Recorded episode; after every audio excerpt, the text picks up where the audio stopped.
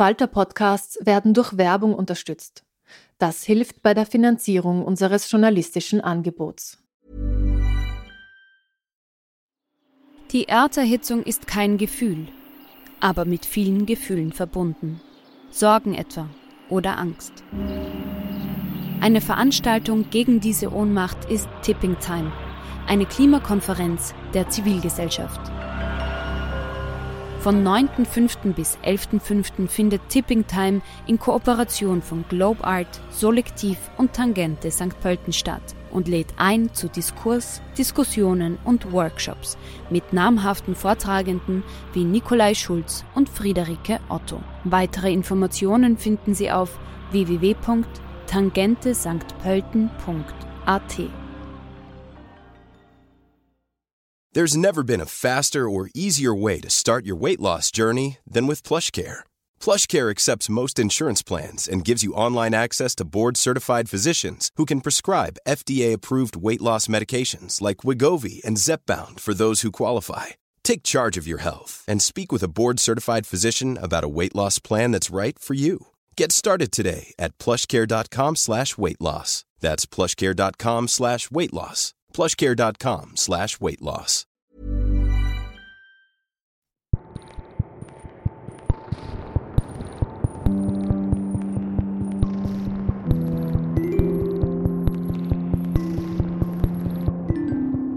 Willkommen im Podcast Besser lesen mit dem Falter. Mein Name ist Petra Hartlieb. Ich bin Buchhändlerin und Autorin und eine bekennende Vielleserin. Und hier ins Falterstudio lade ich alle zwei Wochen Autorinnen oder Autoren zum Gespräch und wir unterhalten uns über alles Mögliche. Also natürlich übers Lesen und übers Schreiben, aber auch übers Leben an sich. Und da habe ich meinen heutigen Gast, Nava Ibrahimi, eingeladen und heute müssen wir, glaube ich, ein bisschen mehr übers Leben reden, denn das Leben hat sich in den letzten zwei Wochen sehr verändert. Nava Ibrahimi, ich freue mich, dass wir uns sehen. Hallo, ja, danke für die Einladung. Ja, Einladung ist ein großes Wort in dem Fall, weil Nava Ibrahimi sitzt zu Hause bei sich in Graz in irgendeinem Zimmer, das ich jetzt mal als vielleicht Schlafzimmer identifiziere. Ich sitze auch im Schlafzimmer, weil das ist der ruhigste Raum in unserer Wohnung. Äh, normalerweise treffen wir uns im Falter Studio, sitzen bei einem schönen Café mit dem Tontechniker. Heute sehr privat. Was hat sich verändert in deinem Leben in den letzten zwei Wochen? Ja, äh, eigentlich so ziemlich alles. Also eigentlich dachte ich, der März und der April würden total voll werden und ich wäre nur unterwegs, weil mein äh, zweiter Roman ist erschienen und ähm, gleichzeitig hätte jetzt eigentlich auch mein erster Roman auf Italienisch erscheinen sollen.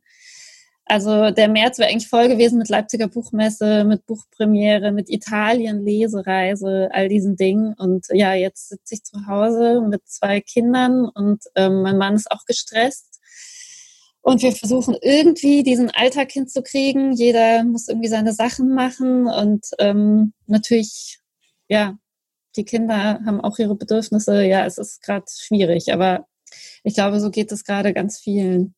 Ja, so geht es ganz vielen und ich sage mir dann immer in den Momenten, wo es mir ganz schlecht geht, wenigstens haben wir ein Dach über dem Kopf, wir haben was zu essen, es ist kein Krieg draußen. Also ich muss wahnsinnig viel an meine syrischen Freunde denken. Und ich verstehe jetzt sehr, wie es denen damals gegangen ist, als man ihnen alles weggenommen hat. Man hat das Gefühl, es ist ungerecht, oder? Ja, also sobald ich drohe, in Selbstmitleid abzugleiten, schelte ich mich dann auch selbst wieder und dann ist mir das auch immer gleich wieder von mir selbst peinlich, mhm. Weil wir ja doch immer noch äh, alle Privilegien und alles, alles äh, genießen, was wir im Grunde vorher hatten, aber wir sind halt in unserer Freiheit eingeschränkt, eigentlich erstmals in unserem Leben, würde ich sagen, in dieser Form. Das haben wir alle noch nicht erlebt und das fühlt sich schon sehr ungewohnt und sehr schräg an, glaube ich. Mhm, mhm. Ja, ich möchte dich ganz kurz vorstellen für alle, die dich nicht kennen. Nava Ibrahimi ist 1978 in Teheran geboren und studierte Journalismus und Volkswirtschaftslehre in Köln. Danach arbeitete sie als Redakteurin, ich glaube für die Financial Times. Nun lebt sie in Graz und damals für ihren ersten Roman, ihren Debütroman 16 Wörter, hat sie den Preis für das beste österreichische Debüt erhalten. Was ist seitdem passiert? Hast du danach sofort zu schreiben begonnen? War für dich klar, die Geschichte geht weiter, das Thema geht weiter? Ja, ich habe sehr bald eigentlich wieder angefangen zu schreiben, wobei man muss auch sagen, zwischen Abgabe des Manuskripts und Bucherscheinen lagen zwei Jahre bei mir. Das ist schon relativ lang, aber nicht ungewöhnlich lang. Deswegen habe ich schon also bevor das erste Buch erschienen ist, habe ich schon wieder angefangen und zwei Figuren aus meinem neuen Roman, die habe ich eh schon länger im Hinterkopf gehabt. Da hatte ich eh schon so erste Skizzen im Kopf. Also ja, ich habe dann recht bald angefangen, vielleicht auch, weil ich unbedingt schnell ein zweites schreiben wollte, ähm, um mir sagen zu können, das erste hatte autobiografische Züge, also jetzt nicht, ist jetzt kein autobiografisches Buch, aber da war schon auch einiges aus meinem Leben abgepaust oder aus meiner Familie. Und dann wollte ich schnell ein zweites schreiben, um mir selbst zu beweisen, dass ich auch wirklich alles komplett fiktiv neu aus dem Boden stampfen kann. Das war, irgendwie habe ich mir da immer Druck gemacht. Ja, es, man sagt immer, das zweite Buch ist das schwierigste Buch. Noch dazu, wenn das erste Buch erfolgreich war. Man baut sich ja selbst einen Druck auf. Die Journalisten, die Presse, das Feuilleton ist natürlich gespannt. Ja, wie ging es dir damit? Hast du das Gefühl gehabt, du musst jetzt das besser machen als das erste Buch oder musst das ganz anders machen? Manche Autoren wählen dann ja auch, dass sie ein ganz anderes Thema nehmen. Bei dir sind die Themen ja ein bisschen gleich geblieben. Da kommen wir dann noch drauf. Also wie hast du dich dafür entschieden? So richtig bewusst entschieden habe ich mich nicht. Es waren, wie gesagt, zwei Figuren aus dem neuen Roman, die mich schon länger umgetrieben haben. Und ja, ich habe mir auch Druck gemacht, aber das war eigentlich immer nur, wenn ich gerade nicht am Schreibtisch gesessen bin. Also mhm. das Gute war, wenn ich dann am Schreibtisch saß und drin war in, in der Handlung, in, in den Figuren, ähm, habe ich eigentlich nichts Äußeres mehr in dem Sinne gespürt. Ich habe mich da wirklich ganz darauf verlassen, dass ich mich selbst nicht langweile beim Schreiben. Das ist für mich immer ein ganz gutes Signal. Und deswegen habe ich mir da jetzt beim Schreiben selbst keinen Druck gemacht. Ähm, und das erste war schon, ja, auf jeden Fall in gewisser Weise erfolgreich, aber jetzt auch nicht so äh, der Durchstarter, dass, dass da wirklich jetzt alle Augen auf mich gerichtet waren. So war es ja nicht. Mhm. Aber ich habe mir einen Druck gemacht, dass ich auf jeden Fall jetzt bald ein zweites rausbringen möchte, weil ich fand auch immer nach einem Buch hatte ich noch Hemmungen zu sagen, ich bin Schriftstellerin. Ich dachte, man muss ein zweites geschrieben haben. Und dann kann man das von sich behaupten. Und ja, diesen Status wollte ich irgendwie auch unbedingt. Ja, aber ich glaube, das hört nie auf. Man muss dann ein drittes schreiben und ein viertes. Ja, wahrscheinlich. Man muss, man muss sich bei jedem Buch beweisen, dass man Schriftstellerin ist. Aber ich glaube, du bist auf dem besten Weg dazu. Lass uns ein bisschen über das Buch reden. Es ist die Geschichte dreier Männer, deren Schicksal miteinander verknüpft sind. Vielleicht kannst du uns ganz kurz diese Protagonisten ein bisschen vorstellen, dass du diese drei Männer ganz kurz umreißt. Ja, also da ist Ali Najjar, das ist sicherlich die auffälligste von den drei Figuren. Er war Kindersoldat im Iran-Irak-Krieg, konnte dann aber fliehen und hat dann in Deutschland eine steile Karriere als Produktdesigner hingelegt. Unter anderem deshalb, weil er ganz früh gemerkt hat, ähm, dass wenn er sagt, ich war im Krieg, ich habe alles gesehen, ich kenne keine Angst, dass sich ihm dann alle Türen öffnen und alle in Ehrfurcht erstarren. Und das nutzt er relativ früh schon, um seinen Weg zu machen das ist Ali Najjar. Dann ähm, sein Mitarbeiter ist Sina, er ist Halb-Iraner, also der Vater ist Iraner, er ist aber geboren und aufgewachsen in München und hat auch nur sehr losen Kontakt zu seinem Vater, der die Mutter schon sehr früh verlassen hat. Und äh, er führt eigentlich ein schönes Leben und in München, hat eine Frau, eine Tochter, aber irgendwie gerät er in eine berufliche Sinnkrise. Privat läuft es auch nicht so super. Er fühlt sich sowohl beruflich als auch in der Ehe irgendwie leicht austauschbar. Und dazu kommt eben noch, dass er durch diese Abwesenheit des Vaters nicht nur so eine permanente Sehnsucht nach dem Vater hatte, sondern auch nie einen Zugang zu dem Kulturkreis gefunden hat, dem er aber äußerlich nach und dem Namen nach schon angehört. Das ist so sein, sein Zwiespalt. Und die dritte Figur ist Ali Reza, ebenfalls ehemals Kindersoldat, aber schwer verwundet und unter den Spätfolgen leidend. Und er ist in Teheran geblieben, hat also die Flucht nicht geschafft und auch nie versucht. Genau, und diese drei Männer treffen in Dubai aufeinander. Ja, die Hauptpersonen in deinem neuen Roman sind diesmal Männer. War das für dich von Anfang an klar, diese Männerperspektive einzunehmen und, und, und war das schwierig? Man sagt ja immer, es ist sehr schwierig, aus der Perspektive des anderen Geschlechts zu schreiben. Da habe ich am Anfang überhaupt nicht drüber nachgedacht, interessanterweise, weil ich eben diese wie gesagt, diese Figuren schon länger im Kopf hatte und die haben mich einfach interessiert und ich wollte die ergründen, dass das Männer sind. Ist mir relativ spät dann bewusst geworden und da war es dann irgendwie auch schon zu spät. Also da hatte ich dann, da war ich schon so weit, dass ich dann auch irgendwie keinen Respekt mehr davor hatte. Ich finde, letztlich ist die größere Herausforderung für mich gewesen, aus der Sicht ähm, von Menschen zu schreiben, die was extrem Schlimmes erlebt haben, nämlich als Kind an der Front eingesetzt zu werden. Davor hatte ich eigentlich mehr Respekt. Also wenn man so möchte, ist das eigentlich die Anmaßung. Also finde ich, ist es äh, relativ harmlos dagegen, jetzt aus der Sicht eines Mannes zu schreiben. Das stimmt natürlich. Das ist mir beim Lesen auch sofort aufgefallen. Es prallen quasi zwei Welten aufeinander. Die eine Welt ist in München in einer Agentur für Produktdesign und die größten Probleme in dieser Agentur sind, wie baut man die perfekte Zitronenpresse und die andere Welt ist sozusagen die Welt, in der es Kindersoldaten gibt, die über Tote hinweg um ihr Leben laufen. Also diese zwei Welten in ein Buch zu packen, das, glaube ich, ist wirklich die größte Herausforderung. Also wie hast du recherchiert? Die Welt in München, in der Produktwelt, die ist dann irgendwie nahe. Wie, wie bist du mit diesem Thema umgegangen? Also Produktdesign hat mich schon immer interessiert, vielleicht weil ich so gar nicht ähm, so visuell bin. Und wenn Designer jetzt sagen, dass alles ist Design und die Welt würde ganz anders aussehen mit einem anderen Design und wir wären ganz andere Menschen und so, ich habe das immer nicht so richtig glauben können. Also für mich hat sich das immer so ein bisschen überhöht angehört. Und ich wollte mich immer gerne mal damit beschäftigen. Und ich war in Köln in einer Produktdesign-Agentur für zehn Tage. Das war total hilfreich. Also habe ähm, vor allen Dingen so, wie die miteinander reden. Also das Wording war, war, war wichtig. Da habe ich auf jeden Fall einen guten Eindruck gewonnen. Ja, und das andere Thema, Iran-Irak-Krieg, da habe ich natürlich Dokus gesehen, Bücher, Zeitzeugenberichte, wobei es da nicht so wahnsinnig viel gibt. Also gerade auf Englisch oder auf Deutsch ist es nicht so einfach. Aber ich habe mich aber auch schon immer mit dem Thema beschäftigt.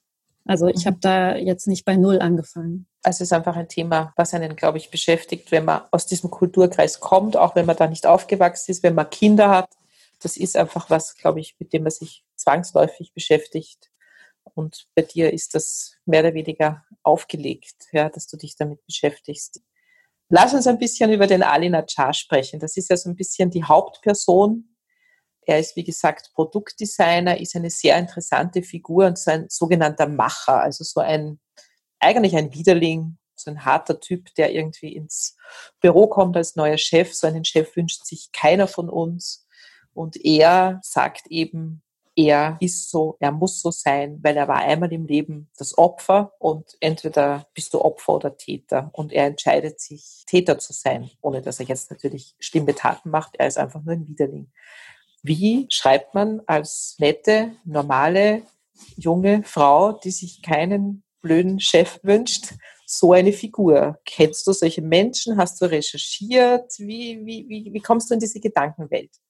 Ja, das ist interessant, dass du das, ähm, dass du mich das fragst, weil wir sind eben lustigerweise im Auto gefahren und auf Ö1 lief zufälligerweise gerade Ex Libris und äh, mit einem Beitrag über das Buch, über mein neues Buch und und ähm, da in dem Beitrag wurde eben eine Stelle aus dem Buch vorgelesen, eben auch aus der Sicht von Alina Jar, wo er gerade wieder voll vom Leder zieht.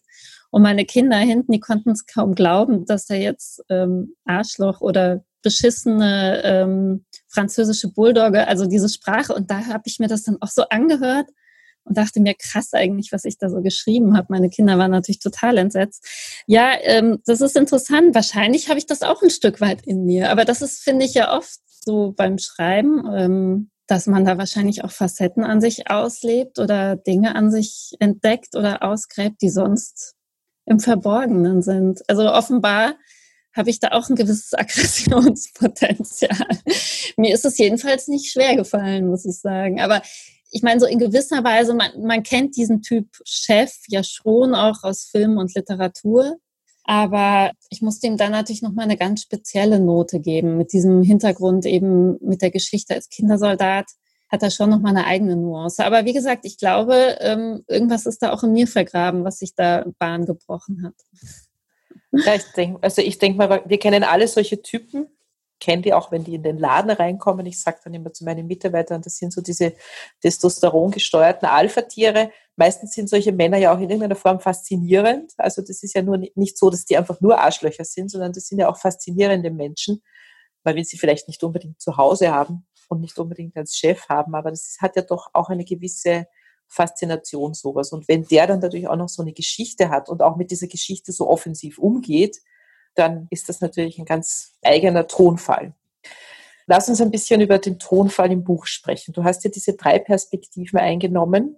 Und das Schwierige bei drei Perspektiven ist ja immer, dass die nicht alle völlig gleich klingen, weil Ali Najjar muss anders sein als Ali Reza, muss anders sein als Sina. Hast du das am Stück geschrieben? Hast du das gestückelt? Hast du dich erst in eine Figur versenkt und dann in die andere, um diesen Ton, um diese Dialoge hinzukriegen? Wie bist du da so rein handwerklich vorgegangen? Nein, also ich habe es nicht am Stück geschrieben. Ich habe wirklich in der Reihenfolge geschrieben, in der man das jetzt dann auch lesen kann es ging erstaunlicherweise gut in, ab dem Zeitpunkt, wo ich das Gefühl hatte, die Figuren sind jetzt ganz klar und ich weiß, wie sie sind, wie sie ticken, welche Schwächen sie haben, welche Achillesfersen sie haben. In dem Moment ging das wirklich gut. Also Ali Najjar, der Ton, der, ähm, der ist mir eh recht leicht gefallen, warum auch immer. Dann Ali Reza, also der Kindersoldat, der ehemalige, der in Teheran sitzt und eben ähm, schwer verwundet ist den hatte ich dann auch irgendwann raus, als mir so klar war, dass es eigentlich ein sehr liebenswürdiger Mensch ist, der aber über die Jahre ein Stück weit verbittert ist. Also erstaunlich wenig, aber dann doch auch ein wenig. Und der auch ganz leichte, hinterhältige Züge hat. Also er ist jetzt nicht der liebe Behinderte im Rollstuhl, um es jetzt mal ganz blöd zu sagen, sondern er hat auch eben seine ähm, menschlichen Schwächen. Und dann gab es eben noch Sina. Das war vielleicht am die größte Herausforderung, weil er von den dreien am blassesten ist oder er ist derjenige, der jetzt am, für unsere Verhältnisse am normalsten ist. Aber er hat halt so eine relativ erzählerische Stimme, also er, er treibt ja auch die Handlung voran. Deswegen, und er ist ja eben auch Vermittler in dieser Geschichte und deswegen ist, ist sein Ton jetzt vielleicht der am wenigsten auffällige, aber dann doch auch irgendwie passend zu der Figur. Ja, vielleicht erzähle ich dann doch ganz kurz also ohne zu spoilern, kurz die Rahmenhandlung. Also Sina arbeitet in dieser Produktagentur. Sina hat eine kleine Lebenskrise, sozusagen Midlife Crisis, seine Ehe läuft nicht mehr so gut. Er hat sowieso diesen Vatersuchkomplex, er hat diese Geschichte, steht zwischen diesen zwei Kulturen, also ist quasi mit dieser deutschen Mutter aufgewachsen, hat aber immer diesen persischen Hintergrund mit dem Namen, er sieht so aus. Seine Frau ist Psychologin, was ich auch sehr interessant finde. Die beschäftigt sich mit Resilienz und ist in einem perfekten Haushalt aufgewachsen. Es sind wahnsinnig schöne Stellen im Buch, wo sie sozusagen ihren eigenen Mann so ein bisschen als Forschungsobjekt für Resilienzforschung betrachtet. Das fand ich sehr interessant. Und dieser Sida kriegt eben Ali Najjar als Chef. Und er nimmt eigentlich ein Sabbatical, weil er will sich diesem Chef völlig entziehen. Er will mit dem eigentlich nichts zu tun haben. Er sagt, er macht ein Jahr Auszeit und fährt dann aber mit dem nach Dubai, um diesen Stiefbruder zu suchen. Also das ist sozusagen diese Dreierkonstellation. Das muss man vielleicht einfach ganz kurz erzählen, damit die Leser und Leserinnen so ein bisschen wissen, wo geht denn die Reise hin. Und ich finde es interessant, dass du sagst, dass Sina die blasseste Figur ist, weil das ist für mich überhaupt nicht so. Ich finde Sina mega interessant, vielleicht weil er unserem Leben am nächsten ist, den kann man sich am besten vorstellen. Und ja, er ist einerseits ein bisschen ein Langweiler, aber gleichzeitig ähm, kommentiert er diese Situationen sehr gut. Also er steht so außerhalb, er tut es, als wenn er die Sprache könnte, kann sie aber nicht. Also das finde ich einfach interessant, wie der sich so durchmogelt und aber auch wächst in diesem Buch dadurch. Ja, das finde ich interessant, dass du das sagst. Ich finde ihn nämlich eigentlich auch nicht langweilig oder blass, aber das ist so das Feedback, was ich jetzt so von den ersten Lesern bekommen habe. Ähm, aber sagen wir so, er ist zumindest der passivste Typ, zumindest am Anfang von den dreien. Er fährt immerhin nach Dubai mit. Also er fährt zwar passiv nach Dubai mit, aber er fährt mit nach Dubai. Also er lässt sich darauf ein. Das heißt, da muss irgendwas in ihm ausgelöst sein, um mit diesem Typen, den er eigentlich vermeiden will, deswegen hat er sich ja zurückgezogen, fliegt mit dem in ein völlig fremdes Land. Also das ist schon eine sehr interessante Herangehensweise. Ja, einerseits will er den Typen vermeiden, also seinen neuen Chef. Aber er übt gleichzeitig auch eine starke Faszination auf ihn aus. Natürlich wegen, wegen derselben Wurzeln, aber eben auch wegen seiner Kriegsgeschichte. Also Sina ist auch, würde ich sagen, vielleicht stellvertretend für viele Männer im Westen jemand, der das Gefühl hat, verweichlicht zu sein, auch der Frau gegenüber vielleicht in einer schwächeren, in eine schwächere Position zu geraten, nie was existenziell Bedrohliches erfahren zu haben, vielleicht sich im Falle des Falles nicht mal verteidigen zu können gegen eine äußere Gefahr. Also das verkörpert Sina für mich alles, zusätzlich natürlich zu seinem Vaterkomplex und dieser Suche nach seiner, nach seinen Wurzeln. Und deswegen finde ich ihn auf jeden Fall auch interessant. Aber genau, also er verweigert sich diesem Chef, aber auf der anderen Seite übt er auch eine starke Faszination auf ihn aus. Es gibt noch natürlich andere Personen in diesem Buch, nicht nur diese drei Männer, da gibt es ein paar Frauen im Hintergrund. Auch wenn sie nicht direkt zu Wort kommen in deinem Roman, sind trotzdem Frauen auch relativ wichtig und zwar als Form von Müttern. Was hast du für Ideen gehabt, als du diese sehr verschiedenen Mütterfiguren gezeichnet hast? Auch eine gute Frage, über die ich mir vorher gar nicht so viele Gedanken gemacht habe. Aber es gibt ja auch dieses Konzept von One Caring Adult. Also jeder, jeder Mensch oder jedes Baby, das auf die Welt kommt, hat vom, von der ersten Sekunde an einen Menschen, der, auf den er sich hundertprozentig verlassen können muss. Also der, jeder ist diesem einen Menschen, diesem One Caring Adult auf Gedeih und Verderb ausgeliefert. Und es muss natürlich nicht immer die Mutter sein, aber de facto ist es auch heute noch fast immer die Mutter. Und deswegen ähm, ist, glaube ich, das Streben nach der Mutterliebe und oder ja, das Erhalten wollen und das immer wieder Spüren der Mutterliebe ein starkes Motiv. Und so geht das Ali Najjar auf jeden Fall. Und das ist dann eben auch seine Achillesferse, kann man sagen. Also der große Macker hat dann doch ähm, auch diese eine Schwäche, nämlich seine Mutter. Und bei Sina ist es ein wenig anders. Er ist eben mit einer alleinerziehenden Mutter groß geworden, aber war natürlich so gesehen auch sehr abhängig von seiner Mutter, weil äh, er natürlich ganz früh gespürt hat, die Mutter ähm, ist nicht sonderlich stark und er muss alles tun, um sie zu beschützen. Und er kann sich keine Schwäche leisten, weil er eben ja eben nur diese eine Mutter hat. Und bei Ali Reza ist es dann nochmal ein bisschen anders. Der hat quasi, nachdem er die erste Mutter verloren hat, eine zweite Mutter hinzugewonnen und auch an die hängt er sich sehr dran. Also ja, es ist so, dass die Mütter, obwohl sie in der Handlung abwesend sind, im Hintergrund aber extrem präsent sind. Äh, das ist aber auch etwas, das war jetzt keine Absicht oder so, das ist entstanden und ich glaube aber tatsächlich auch, dass Mütter oder zumindest die Person, die in unserem Leben One Caring Adult ist, eine extreme, ja, Macht kann man nicht sagen, aber schon einen starken Einfluss auf uns übt. Mhm, mhm. Wenn du über deinen Roman selber sprichst, was würdest du sagen? Wie würdest du es einordnen? Ist es mehr ein Roman über den Iran oder mehr ein Roman über unsere westliche Gesellschaft? Oder ist es der Versuch, eines Zusammenbringen von diesen beiden sehr unterschiedlichen Kulturen. Ja, letzteres auf jeden Fall. Also so wie ich auch nicht für mich klären kann, bin ich Deutsche oder Iranerin oder gar Österreicherin neuerdings, äh, wird das auch ähm, für meine Texte immer offen bleiben. Und ähm, ja, ich glaube, meine Romane nisten sich ein im, im Dazwischen, zwischen diesen beiden Welten. Und meine Figuren werden wahrscheinlich auch immer ein Stück weit ähm, diese Spiegelfunktion in, in beide Richtungen haben. Und das finde ich manchmal ein bisschen schade, wenn es dann in der Rezeption, wenn, wenn meine Romane darauf reduziert werden, dass sie Einblicke in fremde Welten liefern, was sie ein Stück weit natürlich auch tun, aber mindestens genauso sehr, finde ich, erzählen sie uns was über unsere Gesellschaften hier. Also ja, ich, ich würde sagen, so wie die Welt ja auch immer mehr äh, nicht zu kategorisieren ist und wie Ländergrenzen immer absurder werden, eigentlich in gewisser Weise. Nicht absurd ist jetzt das falsche Wort, aber du weißt, was ich meine.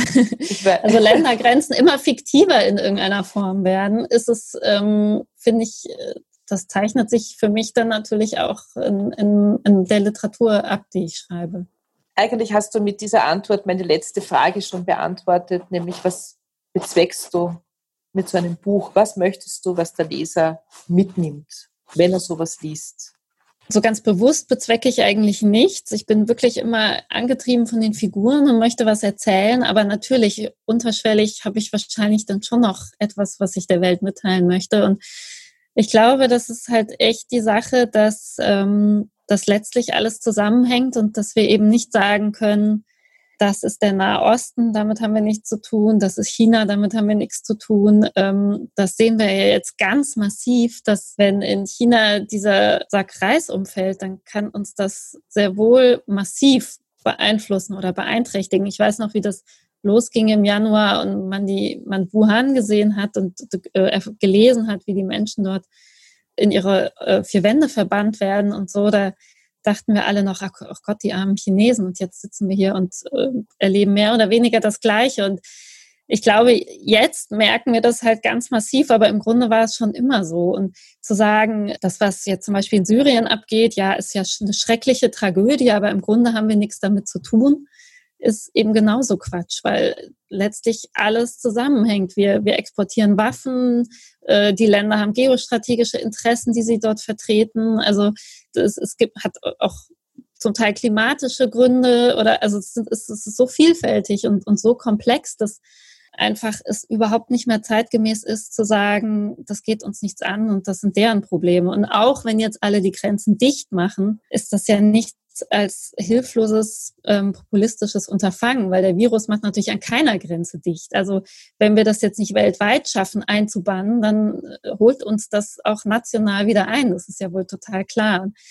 Jetzt ist es eben gerade total offensichtlich, aber im Grunde war es schon immer so. Und das ist vielleicht das, was ich ein Stück weit erzählen möchte mit meinen Büchern, dass eben jemand, der in Teheran hockt und unter den Spätfolgen des Giftgases leidet, das zum Beispiel deutsche und äh, auch österreichische Firmen produziert haben, also zumindest deutsche, bei österreichischen Firmen bin ich mir nicht ganz sicher, aber dass der uns eben auch was angeht und dass wir äh, unser Leid da nicht verschließen können, dass wir auch eine gewisse Verantwortung haben. Ja, liebe Nava, ich danke dir sehr für das Gespräch. Jetzt gibt es noch ein paar Tipps aus der Falter Kulturredaktion. Und dann wird Nava Ibrahimi uns noch eine kurze Stelle aus ihrem Buch lesen. Mein Name ist Matthias Dusini. Ich leite das Falter Feuilleton und würde die Woche gern ein Buch eines deutschen Medientheoretikers Roberto Simanowski vorstellen, das den Titel trägt der Todesalgorithmus. Es ist im Wiener Passagenverlag erschienen. Simanowski unternimmt darin einen kühnen Versuch. Er widmet sich der künstlichen Intelligenz allerdings nicht auf eine kulturpessimistische Art und Weise, sondern stellt die Behauptung in den Raum, dass in einer Zeit der heraufziehenden Ökokatastrophe die künstliche Intelligenz, also die Zusammenfassung aller möglichen Algorithmen, aller sozialen Netzwerke und anderer Plattformen der Menschheit die Möglichkeit gibt, zu überleben. Das klingt irgendwie utopisch und ist auch ein bisschen so gemeint. Also es klingt noch Science Fiction, aber dahinter steckt ein wahrer Kern.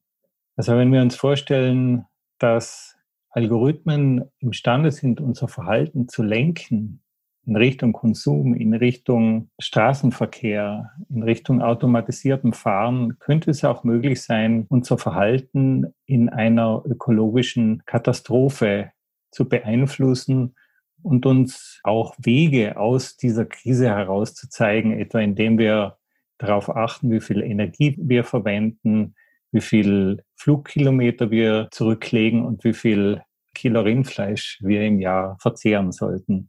Das Ganze ist entstanden, bevor die Welt sich mit der Corona-Krise beschäftigt hat.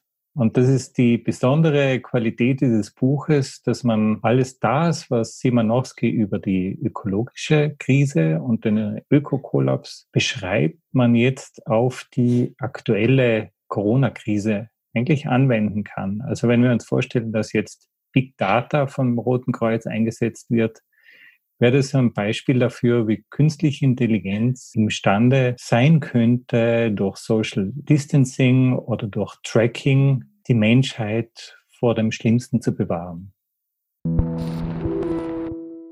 Liebe Nava, ich bitte um eine kurze Stelle aus dem Buch.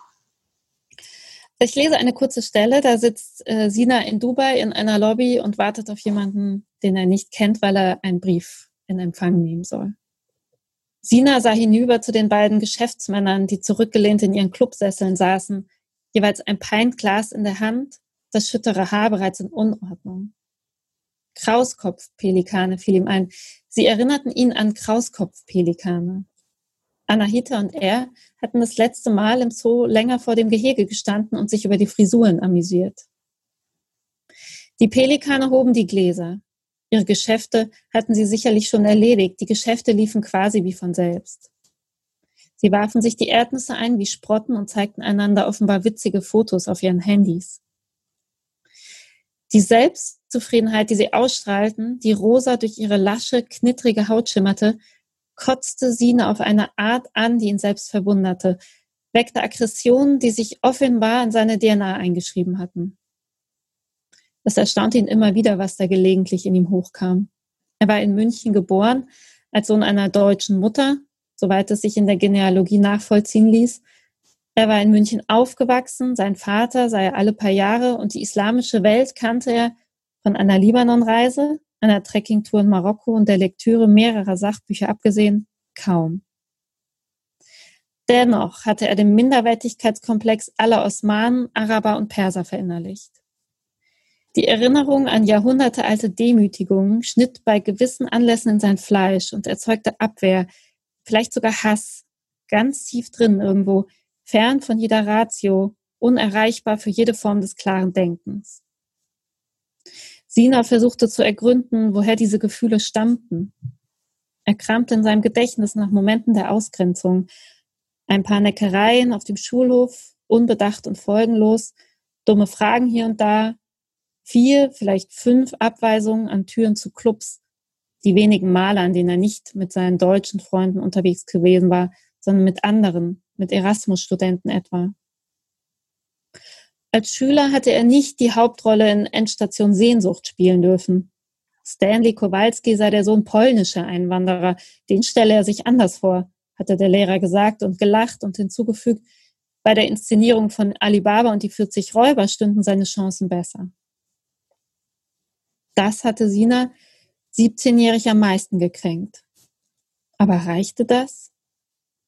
Nein. Es musste genetisch sein, dieser, war es das? Hass. Er musste ihm eingepflanzt und mit ihm gewachsen sein und nur ganz wenig Nahrung von außen benötigt haben. Ja, liebe Nava, ich danke dir sehr für dieses Meeting. Das nächste Buch besprechen wir von Angesicht zu Angesicht, ganz versprochen. Also viele liebe Grüße nach Graz und alles Gute. Lieben Dank dir und auch alles Gute nach Wien.